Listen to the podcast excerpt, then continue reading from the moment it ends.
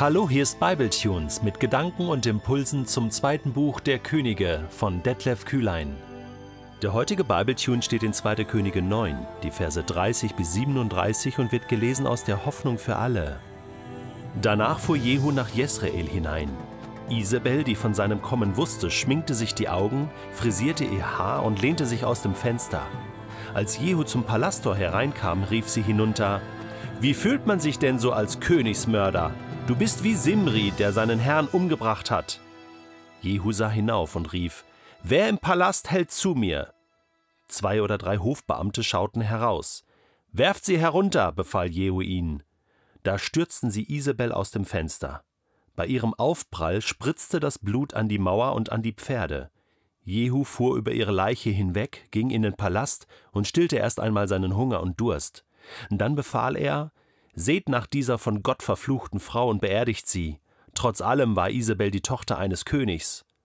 Doch die Diener, die sie begraben wollten, fanden von ihr nur noch den Schädel, die Füße und die Hände. Sie kamen zu Jehu zurück und meldeten es ihm. Da sagte er: Nun ist alles so eingetroffen, wie der Herr es durch seinen Diener Elia aus Tischbe angekündigt hat. Auf einem Grundstück in Jesrael sollen die Hunde Isabels Fleisch fressen. Ja, auf einem Feld soll ihre Leiche zerfetzt werden und wie Mist auf dem Acker verstreut liegen. Niemand wird sie mehr als Isabel wiedererkennen. Ich finde, eins muss man Isabel lassen. Sie war zwar abgrundtief böse, aber das, was sie hier macht, ist irgendwie cool, oder? Also im Sinne von, die Frau ist eiskalt gewesen. Ich meine, sie wusste ja davon. Sie wusste ja von dem Königsmord. Sie beschimpft Jehu ja als Königsmörder. Sie wusste, warum er jetzt kommt. Das war ihr doch klar. Da schminkt sie sich erstmal schminkt sich die Augen, frisiert ihr Haar und lehnt sich so ganz locker aus dem Fenster. Na, wen haben wir denn hier? Wie fühlt man sich denn als Königsmörder?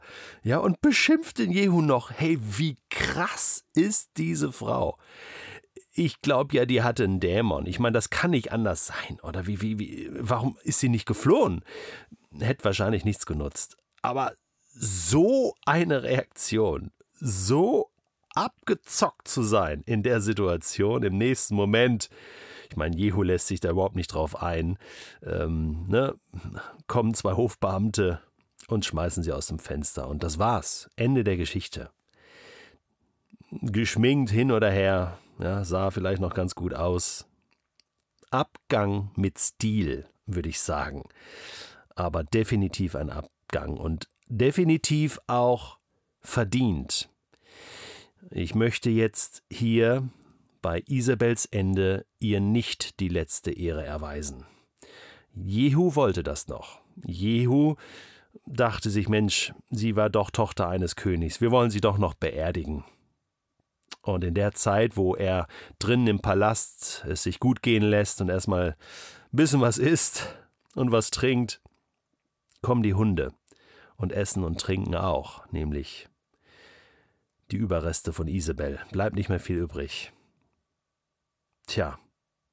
Und jetzt, niemand wird sie mehr als Isabel wiedererkennen. Und das ist das Ende von Ahab und Isabel, von dieser ganzen Ära. Und Paulus schreibt im Neuen Testament, im Galaterbrief, was der Mensch sät, das wird er ernten. Wer Gutes sät, wird Gutes ernten. Und wer Böses sät, wird Böses ernten.